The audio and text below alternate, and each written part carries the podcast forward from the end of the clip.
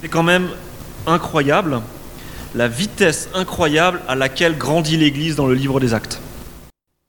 L'évangile se propage, les apôtres prêchent le Christ, hein, les disciples de Jésus, ceux qui ont connu le ressuscité, prêchent le Christ, les gens entendent le message, ils se convertissent, ils rejoignent l'Église, l'Église grandit. Ça commence de Jérusalem, ça se propage comme un feu de brousse en Judée, en Samarie, dans le monde entier, dans toutes les grandes villes de l'époque et jusqu'à la méga capitale d'alors, jusqu'à Rome. L'évangile se répand, il y a des églises partout. Ce que vivent les disciples du Christ, ce que vit l'Église dans les premières années après la résurrection et l'ascension du Christ, c'est simplement inouï. C'est dingue, c'est complètement dingue. Alors, moi, en lisant cette incroyable croissance de l'Église, je me demande parfois si on n'est pas un peu frustré. Hein Ce livre des actes, est-ce qu'il est là vraiment pour nous, pour nous complexer? Quand on voit l'incroyable propagation de l'Évangile, on se dit, bon d'accord, Seigneur, c'est génial ce que tu as fait dans les premières années, là. Mais euh, chez nous, à Bouxwiller, dans la région, en France, ça bouge euh, autant que ça. Pourquoi ça ne se passe pas exactement comme dans le livre des actes?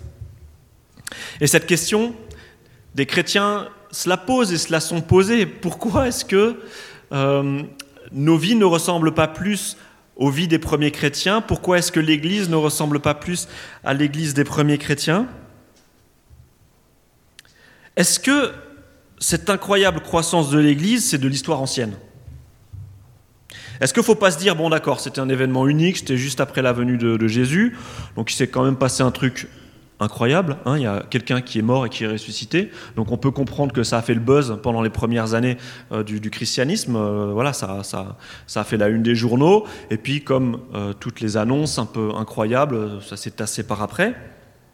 Est-ce que c'est un événement unique, révolu? Est-ce que c'est une sorte de légende dorée qui a été un petit peu améliorée par la suite? Parce que voilà, quand on est les descendants des apôtres, on a, toujours envie de, on a envie d'embellir un petit peu la, les premières années de l'Église, et Luc aurait peut-être embelli ces premières années de l'Église?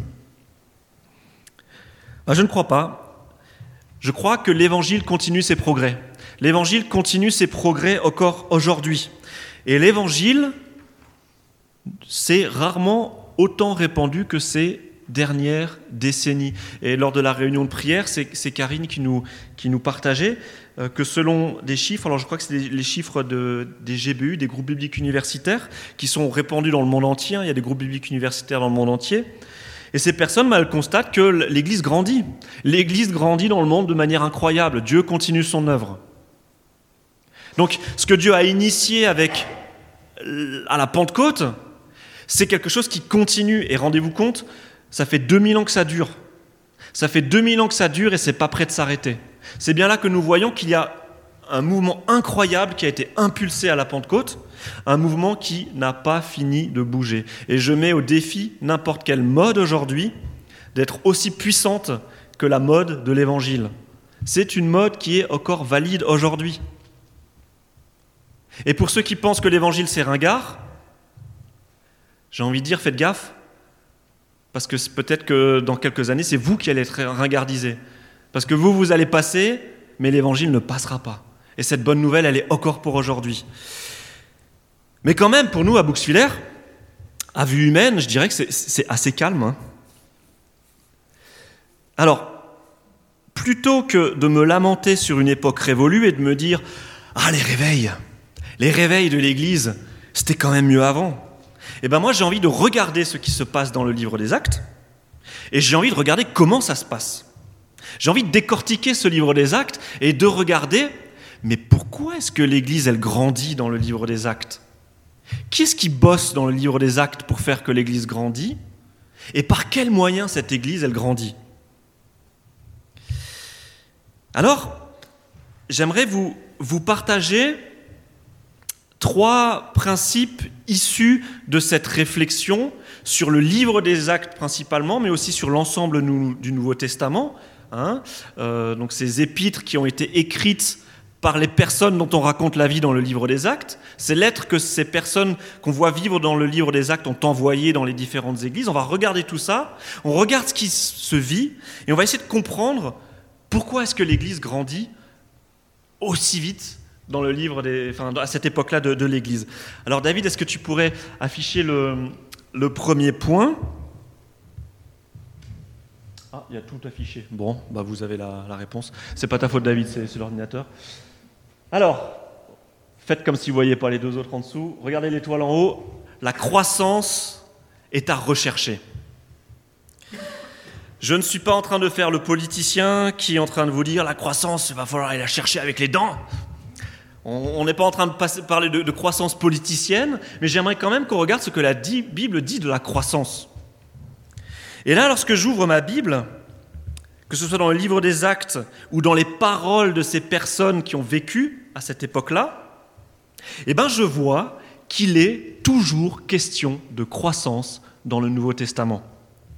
Alors, vous pouvez ouvrir vos Bibles en 1 Corinthiens 3, en 1 Corinthiens 3, au verset 6, vous savez, vous avez ces, versets célèbres où Paul parle et dit, en 1 Corinthiens 3, verset 6, Moi j'ai planté, Apollos a arrosé, mais c'est Dieu qui fait croître. Nous avons Paul qui parle et qui sait qu'il agit dans une dynamique de croissance de l'Église.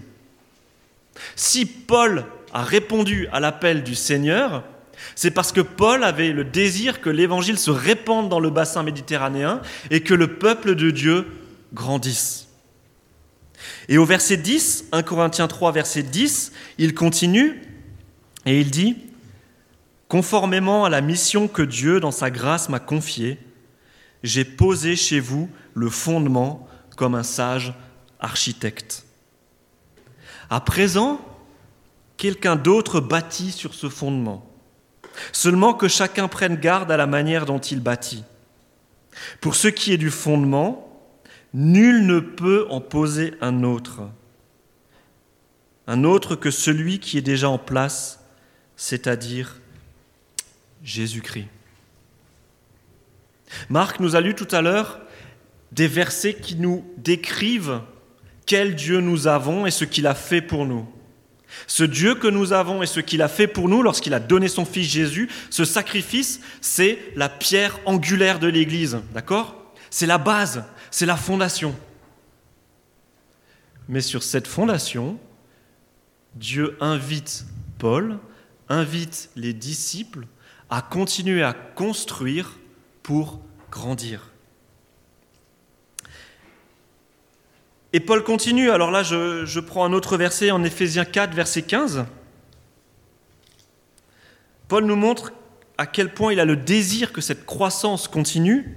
Éphésiens 4, verset 15. Au contraire, en exprimant la vérité dans l'amour, nous grandirons à tous égards vers celui qui est la tête, le Christ.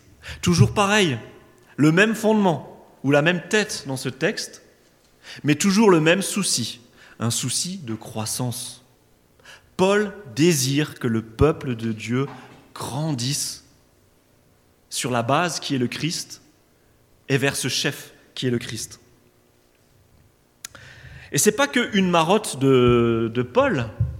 Pierre aussi, lorsqu'il écrit aux églises, il a constamment en tête ce désir que le peuple de Dieu grandisse. 2 Pierre 3, verset 18. Au contraire, progresser sans cesse dans la grâce et dans la connaissance de notre Seigneur et Sauveur Jésus-Christ. À lui soit la gloire dès maintenant et pour l'éternité. Progresser sans cesse. Dans la grâce du Seigneur, c'est lui la base, c'est lui le chef, mais progresser. De Corinthiens 10, versets 15 et 16, à nouveau Paul, à nouveau aux Corinthiens, mais quelques années plus tard, de Corinthiens 10, versets 15 et 16, Nous n'avons donc pas une fierté démesurée comme si nous nous vantions d'un travail accompli par d'autres. Au contraire, nous gardons l'espoir qu'avec les progrès de votre foi, notre œuvre grandira de plus en plus parmi vous dans les limites de notre champ d'action. Nous pourrons ainsi annoncer la bonne nouvelle dans les régions situées au-delà de chez vous, sans nous vanter du travail accompli par d'autres dans leur propre champ d'action.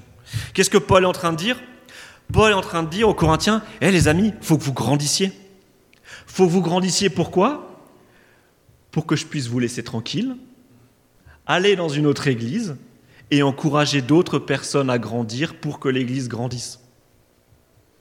Vous voyez la, la motivation des disciples et des apôtres Peuple de Dieu, grandissez à la suite du Christ pour que nous puissions ensuite aller voir d'autres personnes, pour les encourager à grandir et pour que le peuple grandisse.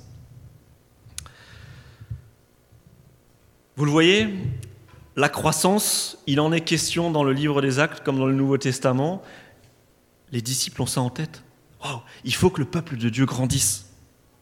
Alors il ne faut pas qu'il grandisse comme une euh, entreprise moderne. Ce n'est pas une entreprise que les disciples ont lancée, ils n'ont pas lancé un truc qui est basé sur la croissance. Et vous savez, aujourd'hui, il y a des entreprises, euh, si jamais elles ne, grandissent pas, alors elles s'effondrent parce que tout leur modèle est basé sur la croissance. Donc même si un jour elles stagnent, on pourrait se dire, bah, bah, c'est déjà pas mal, elles vont continuer à gagner de l'argent comme elles ont gagné hier. Mais pour ces entreprises-là, c'est mauvais. Si ça ne grandit pas, ça se casse la figure. Donc il faut grandir et on cherche la croissance pour chercher la croissance, pour exister. L'Église, c'est pas comme ça que ça fonctionne. Ne, cherchons pas la croissance pour chercher la croissance. Mais l'Église est un édifice que Dieu veut construire. Il a posé la base, il a fixé la direction, le Christ, et il désire que nous grandissions, que l'Église grandisse, se développe, s'affermisse. Dire que nous n'aurions pas besoin de grandir, hein, yo, mais la croissance, c'est pas pour l'Église, c'est pour l'entreprise c'est aller contre le mouvement de Dieu qui veut bâtir son Église. Et c'est fermer la porte à des millions de personnes qui se perdent. C'est vrai qu'on est bien entre vous. Franchement, je suis bien avec vous, je vous aime bien, on s'apprécie, on passe des bons moments ensemble, on a les mêmes valeurs. Hein Et on pourrait se dire, ce qu'on va faire, c'est qu'on va continuer à rester entre nous. Hein? On est bien entre nous, on va rester entre nous. Mais je crois qu'on n'a simplement pas le droit de penser comme ça. Ça doit nous faire réfléchir. Pour qui est-ce que nous organisons les cultes? Pour qui est-ce que nous organisons nos temps de louange? Pour être entre nous et nous faire du bien Pour passer des bons moments dans la prière et dans la louange entre frères et sœurs C'est bien de vivre de bons moments en Église.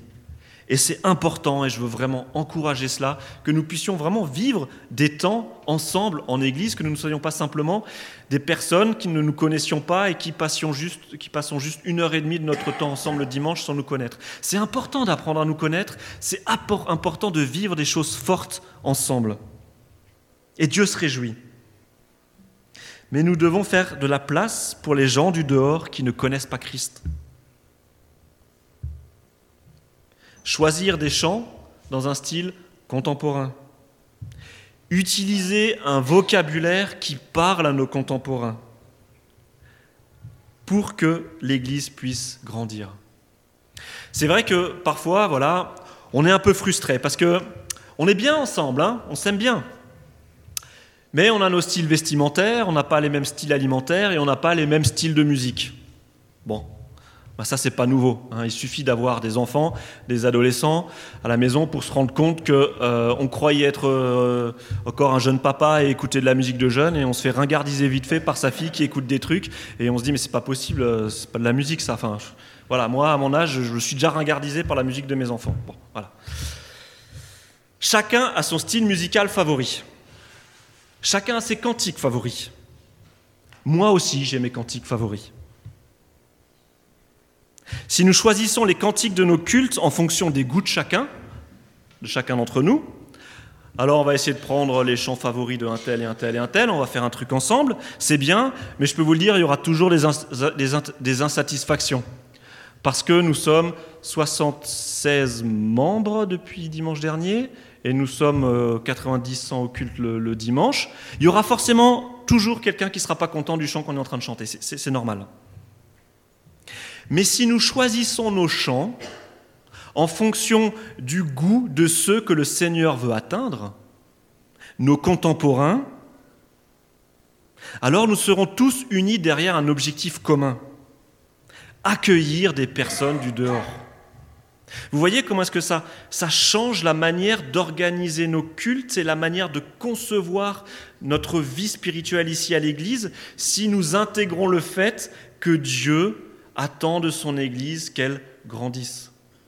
Ça change un petit peu les perspectives. Hein Alors là, ça c'était le premier point. Bah oui, la croissance de l'Église, c'est quelque chose qu'il faut rechercher et qu'il faut rechercher sans, sans avoir honte. Maintenant, le deuxième point, c'est qu'il ne faut pas confondre croissance numérique et croissance qualitative. Je vais vous expliquer. Dans le livre des actes, on parle de deux types de croissance différents. On nous parle de la croissance en quantité ou la croissance numérique. On voit le nombre de personnes qui s'ajoutent régulièrement, des milliers et des milliers qui se rajoutent à chaque proclamation, à chaque prédication des apôtres. L'Église grandit de manière numérique, dans le livre des actes, c'est un fait, on en parle. Mais dans le livre des actes, la croissance s'effectue aussi en qualité. Il y a une croissance vitale. La foi et la maturité des chrétiens se développent et s'affermissent. Alors c'est vrai que on le voit, hein, les églises euh, dans le livre des actes passent par des hauts et des bas. Et en études bibliques, on a étudié les super hauts du début et il y a eu des, des bas par la suite et puis des hauts de nouveau et ainsi de suite. On voit que les chrétiens ont besoin d'être affermis. Et ça, c'est un défi aussi. Alors, ces deux croissances, on ne veut pas les opposer, elles sont importantes toutes les deux. Imaginez, Demain, l'église de Bouxwiller, c'est 3000 personnes. Waouh 3000 personnes qui viennent à l'église de Bouxwiller et on a une église géniale avec plein d'activités, un groupe de louanges au top, des cultes interactifs, un super site internet euh, avec plein de trucs interactifs et ainsi de suite. On est à la page, on rassemble des milliers de personnes. Mais si cette église n'est pas un groupe de personnes qui recherchent à grandir dans la foi et dans la maturité, qui ne s'affermit pas en Christ, alors à quoi ça sert? Inversement,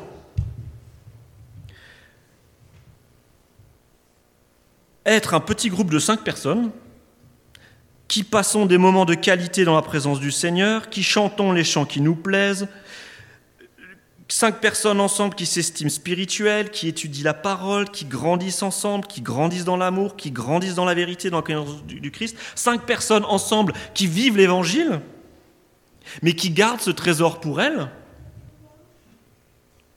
si nous n'ouvrons pas les portes de l'Église à d'autres personnes pour que ce nombre grandisse, alors là aussi, ça ne sert à rien.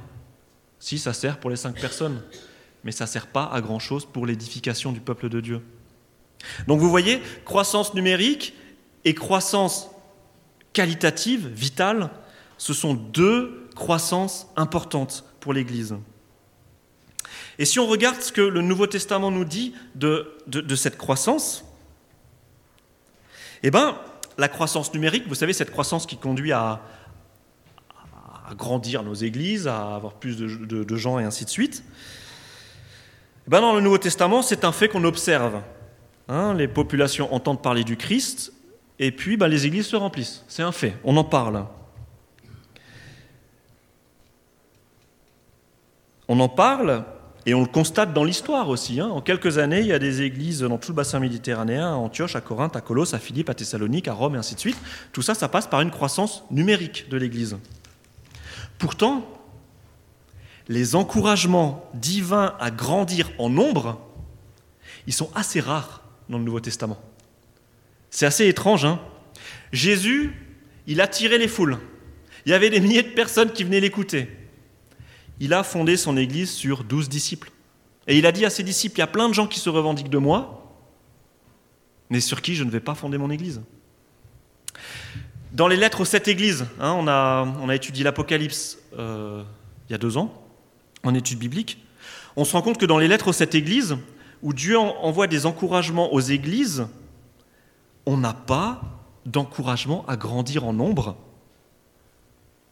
mais Dieu met en évidence les faiblesses dans la maturité de certaines églises et il les encourage à grandir en maturité et dans la foi. Alors c'est vrai, il y a Matthieu 28. Alors Matthieu 28, Jésus encourage ses disciples à aller de par le monde, à faire des nations ses disciples. Et c'est un encouragement à la multiplication, c'est clair. Jésus, il dit, mais allez dans le monde entier. Et si Jésus encourage à aller dans le monde entier, c'est bien que Jésus veut que des millions de personnes soient touchées et que l'Église grandisse. Mais l'objectif premier de Jésus dans ces versets, c'est que les disciples fassent des disciples. La croissance numérique est une conséquence de la croissance qualitative. Lorsque on a une communauté de disciples qui veulent de manière sincère ressembler à Christ, alors ces personnes vont faire des disciples, qui feront des disciples et ainsi de suite. Et on aura une croissance numérique, mais basée sur un cœur de croissance euh, en qualité, en vie. Et dans le Nouveau Testament, la croissance qualitative, hein, la croissance vitale, la croissance en maturité, elle est constamment l'objet d'exhortation. C'est quoi un chrétien pour Paul, pour Pierre, pour Jacques, pour Tite et ainsi de suite? Un chrétien, c'est une personne qui a donné sa vie à Christ et qui est engagée dans un processus de croissance. Dans la Bible, un chrétien, c'est un truc qui grandit. Ou un truc qui devrait grandir. Certains parents euh, gardent une trace de la croissance de leur enfant en mettant des repères sur le chambranle de la porte. Hein, alors les enfants ne comprennent pas pourquoi ils n'ont pas le droit de dessiner sur le mur, mais les parents, ils ont le droit de faire des traces sur le, chambranle de la porte. Et puis c'est comme ça que voilà, les enfants grandissent, et puis on met un petit trait à chaque fois que, voilà, tous les mois, tous les deux mois, et on voit que l'enfant grandit. Et quand on suit cette courbe de, croissance, enfin ce, voilà, ce, cumul des mesures, on se rend compte que bah, les, valeurs se rapprochent, il y a de plus en plus de traits dans la même zone, et puis un jour, oh, ça grandit plus. C'est normal. C'est normal si vos enfants arrêtent de grandir un jour. Mais un chrétien peut-il arrêter de grandir un jour? Si nous devions mesurer notre maturité spirituelle sur le chambranle d'une porte, alors il faudrait une grande porte. Il faudrait bien se rendre compte que chaque jour, il y a des progrès à faire que notre objectif, c'est de ressembler à ce Christ. Et que cet objectif, nous l'atteindrons un jour. Mais le jour où nous serons avec lui. D'accord? Donc, un chrétien ne peut pas dire, c'est bon, j'ai suffisamment grandi. C'est bon, j'ai suffisamment lu ma Bible. C'est bon, j'ai suffisamment fréquenté mes frères et sœurs. C'est bon, j'ai suffisamment pardonné. C'est pas possible. Un chrétien est un truc qui doit grandir. Parce qu'un chrétien dont la croissance s'arrête, c'est un chrétien en danger. Et c'est l'exhortation constante des apôtres. C'est la préoccupation première des apôtres. Les amis, vous avez rencontré le Christ. C'est génial. Vous avez compris qui il est, vous avez compris son pardon. Waouh Vous êtes engagé dans une nouvelle vie. Mais maintenant, maintenant, est-ce que ça vous suffit? Est-ce qu'on s'arrête là? Non, les amis, vous appartenez à Dieu, mais maintenant Dieu vous appelle à faire des progrès dans la connaissance de qui il est, dans la sainteté. Et la croissance véritable, c'est le fruit de cette vie nouvelle dans laquelle on rentre le jour où on donne sa vie à Christ. Ça reste un mystère, c'est vrai, parce que c'est Dieu qui est l'auteur de tout ça. Mais les chrétiens sont appelés à continuellement rechercher, à grandir. Et là, je vous lis Éphésiens 4, versets 11 à 16. C'était l'objet d'une prédication, vous savez, où je vous avais expliqué ce que c'était qu'un apôtre, un prophète, un évangéliste et ainsi de suite. Et, et, Paul, il, il, explique simplement à, quoi servent ces personnes que Dieu envoie à son Église. Et il dit, mais ces personnes que Dieu envoie à son Église, apôtres, prophètes, évangélistes, pasteurs, enseignants, ce sont des personnes que Dieu envoie pour que le peuple puisse grandir. Et ça, nous lisons Ephésiens 4, verset 11. C'est lui qui a fait don de certains comme apôtres, d'autres comme prophètes, d'autres comme évangélistes et d'autres encore comme pasteurs et enseignants. Il a fait don de ces hommes pour que ceux qui appartiennent à Dieu soient rendus aptes à accomplir leur service en vue de la construction du corps de Christ. Ainsi nous parviendrons tous ensemble à l'unité dans la foi et dans la connaissance du Fils de Dieu, à l'état d'adultes, à un stade où se manifeste toute la plénitude qui nous vient du Christ. De cette manière, nous ne serons plus de petits enfants ballottés, comme des barques par les vagues, emportés çà et là par le vent de toutes sortes d'enseignements, à la merci d'hommes habiles à entraîner les autres dans l'erreur. au contraire, en exprimant la vérité dans l'amour, nous grandirons à tous égards vers celui qui est la tête, le Christ. Donc vous voyez, les chrétiens sont appelés à constamment chercher à grandir en maturité, en foi, pour ne pas se laisser balloter par nos, nos, premiers sentiments, par la première colère qui nous monte à la gorge, par la première injustice, par le premier faux enseignement auquel on est confronté dans la société sur Internet et ainsi de suite. Nous sommes appelés à acquérir une stabilité, une maturité. C'est le souci qu'ont les disciples. Alors voilà, croissance numérique et croissance qualitative. Dans l'Église, il faut rechercher la croissance. Mais s'il faut désirer la croissance de l'Église, on ne peut pas évaluer la croissance de l'Église à des chiffres. Hein? Euh, C'est pas parce que nous grandissons de 5% par an que nous pouvons dire que nous sommes plus spirituels. C'est un bon indice, hein, quand on voit qu'il y a la vie dans l'Église, qu'on grandit, et ainsi de suite, c'est génial. Mais il ne faut pas oublier que ce qui est avant tout à rechercher, c'est la croissance de chacun des individus. Ça va, vous êtes d'accord avec moi? Alors, pour terminer, le troisième point. Ok, la croissance, on veut grandir. Seigneur, on veut grandir, on veut grandir au nombre, on veut que des personnes te découvrent et rejoignent ton peuple. Et nous aussi, personnellement, on veut continuer à grandir dans la connaissance de toi, dans l'amour aussi, dans le pardon, dans la vérité et ainsi de suite. Que j'ai 10 ans, 15 ans, 20 ans, 30 ans, 40 ans, 50 ans, 60 ans de vie chrétienne, Seigneur, je veux grandir. Super. Comment est-ce qu'on fait maintenant? Comment est-ce qu'on grandit? Quels sont les deux acteurs de la croissance? Donc voilà. Grandir, il faut, comme dirait Maître Yoda. Mais en tout cas, c'est quelque chose, voilà, Dieu nous y exhorte. Grandir, il faut. Mais comment? Je ne vais pas ce matin détailler en quoi consiste la croissance du chrétien. Ce serait intéressant, et on pourra le faire prochainement, on pourrait vraiment regarder, mais un chrétien qui grandit, ça se voit à quoi? C'est quoi cette croissance?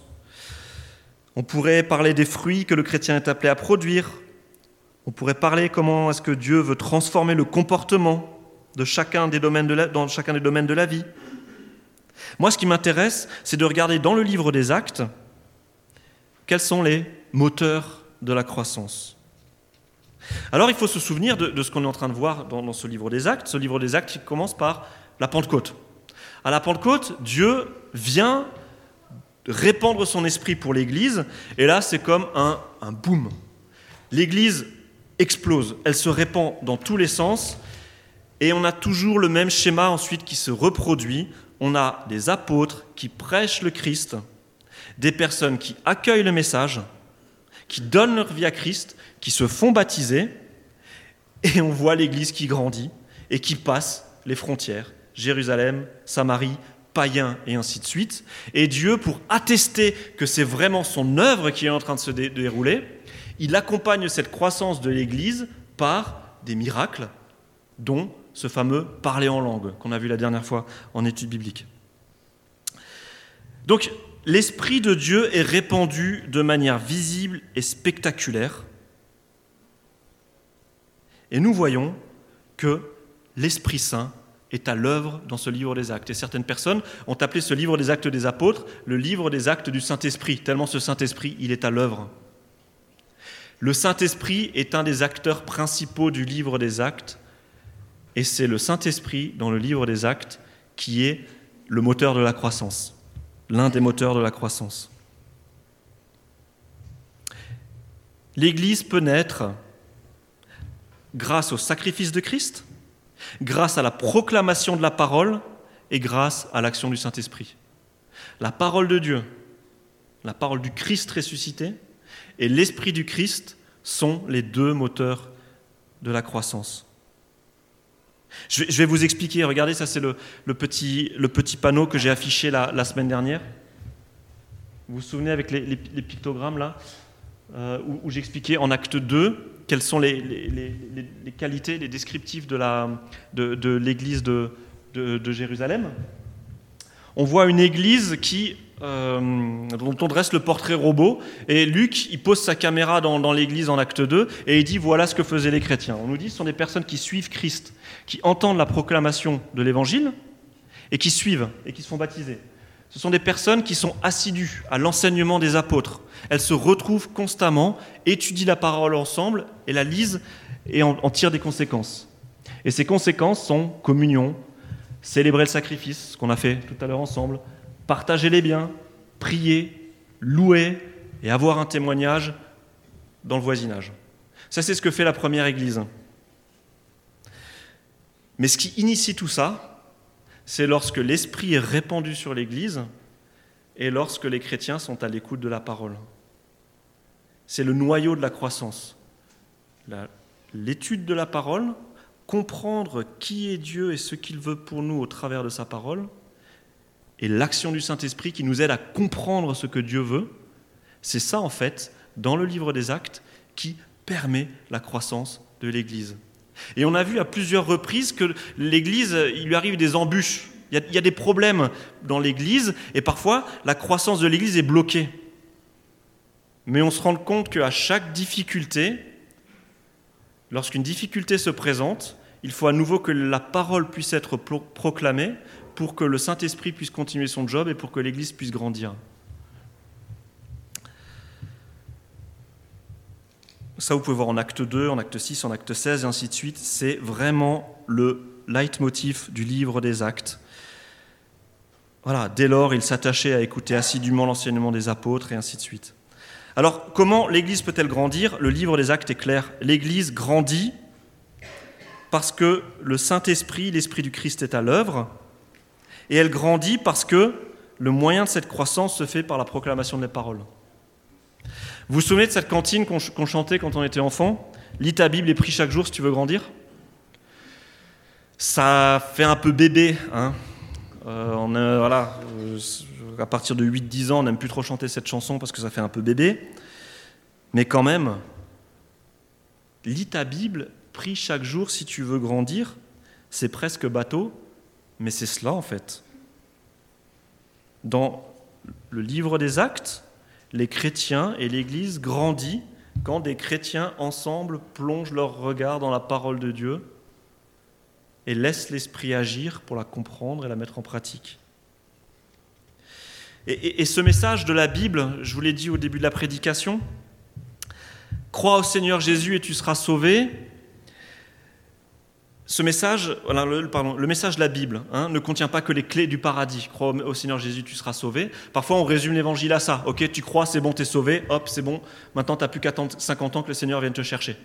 Parfois, c'est ça, en fait, on se dit. Et puis, c'est bon, je vais venir à l'église de temps en temps le dimanche. Et puis, comme ça, ça va à peu près régler ma vie de chrétien. Mais quand je regarde l'invitation de la parole de Dieu, l'invitation de la parole de Dieu, c'est un petit peu plus complexe que cela. C'est ok, tu crois au Seigneur Jésus et t'es sauvé, mais maintenant que tu es sauvé, alors continue ta croissance, cherche à grandir, cherche toujours plus à ressembler à Dieu. Donc vous voyez, ces deux moteurs de la, de la croissance, David, si tu peux juste revenir en, en arrière, ces deux moteurs de la croissance, prendre du temps avec la parole, en communauté, et laisser le Saint-Esprit agir en nous. Alors moi, je viens avec des questions toutes pratiques, des questions qui ne sont pas là pour vous culpabiliser, mais si on croit que euh, une prédication c'est fait pour aller vers la pratique, ben, je vous pose les questions qui, qui s'imposent. Quand la dernière fois avez-vous ouvert votre Bible? Quand la dernière fois avez-vous ouvert la Bible avec un frère ou avec une sœur? Quand la dernière fois avez-vous assisté à un groupe de l'Église où on ouvre la Bible pour comprendre ce qu'il y a dedans? Quand la dernière fois avez-vous assisté à une étude biblique? Dernière question, êtes-vous toujours en train de grandir? Et ces questions, je vous les pose, mais je me les pose aussi. Hein. Euh, voilà, je suis avec vous, on est dans la même barque, on se pose ces questions. Parce que je crois que la parole de Dieu doit être au centre de nos vies d'Église. Et pas parce que devant dans la vitrine c'est écrit Église évangélique et comme il y a le mot évangile, il faut qu'on lise l'évangile. Non, nous voulons lire la Bible parce que nous croyons qu'elle est le moteur de notre croissance. Elle est notre pain qui nous permet de grandir chaque jour. Et vous savez, les repas en commun, la louange, les sorties d'église, les visites aux malades, l'aide sociale, l'évangélisation, ce sont plein d'activités qui sont géniales et qui sont bonnes.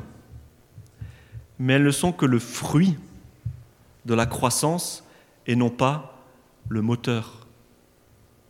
Alors si nous devions représenter notre Église avec un gros nuage d'activités, hein, un petit peu comme notre rapport d'activité qu'on a, lu ensemble à la dernière Assemblée générale, eh ben, on peut se réjouir pour tous ces fruits que le Seigneur donne, mais il faut que chacun de ces groupes, chacune des personnes de l'Église revienne au cœur, au centre, là où se trouve le Christ et sa parole. Et l'invitation que je nous adresse en tant qu'Église, c'est oui, super, servons le Seigneur, agissons, grandissons et ainsi de suite, mais prenons le temps de nous renouveler aussi nous-mêmes. Parce que si nous agissons, si nous bossons pour le Seigneur dans l'Église et ainsi de suite, c'est super, je suis reconnaissant, mais moi, j'ai pas envie que les personnes se grillent au travail, se tuent au travail, sans grandir elles-mêmes. Parce que c'est ça que je voudrais que nous puissions rechercher en Église, que nous puissions être une communauté de personnes qui ont à cœur de grandir ensemble.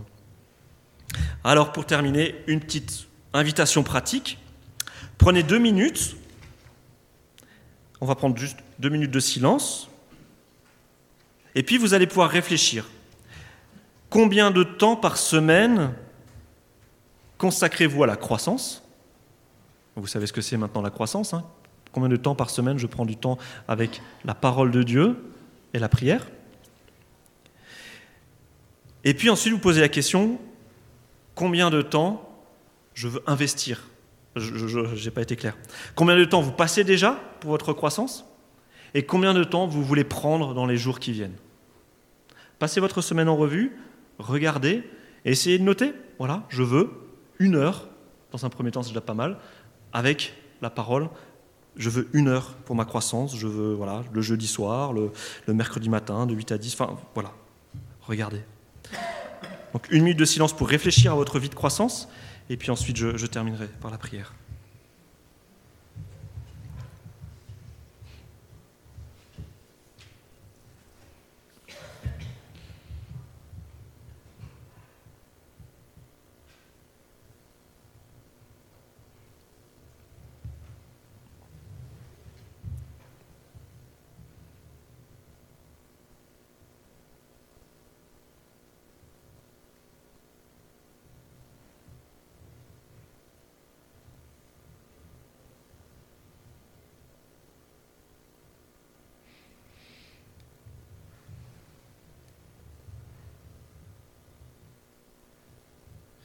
Seigneur notre Dieu, merci pour la vie, cette vie que tu nous donnes, cette vie qui fait battre nos cœurs, cette vie qui fait que nos, poumons se remplissent d'air et que nous pouvons profiter de toutes les bonnes choses que ta main veut nous donner.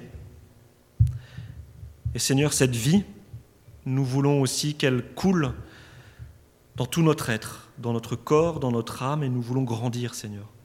Nous voulons grandir à ta suite. Et nous voulons te demander pardon si, voilà, nous avons peut-être... Euh, ralenti ces derniers temps, oublié de prendre du temps pour la croissance. Si nous nous sommes enfermés dans une routine, nous voulons te demander pardon. Mais nous voulons saisir ta main, Seigneur, qui nous relève et qui nous met en mouvement. Je te prie, Père, que ce Saint-Esprit vienne nous réveiller, que tu réveilles en nous notre désir de plonger notre regard dans la Bible, de nous laisser enseigner par toi oui Seigneur, la vie, c'est la croissance. Travaille dans nos cœurs, donne-nous le désir de grandir afin de toujours plus ressembler à ton Fils Jésus. Amen.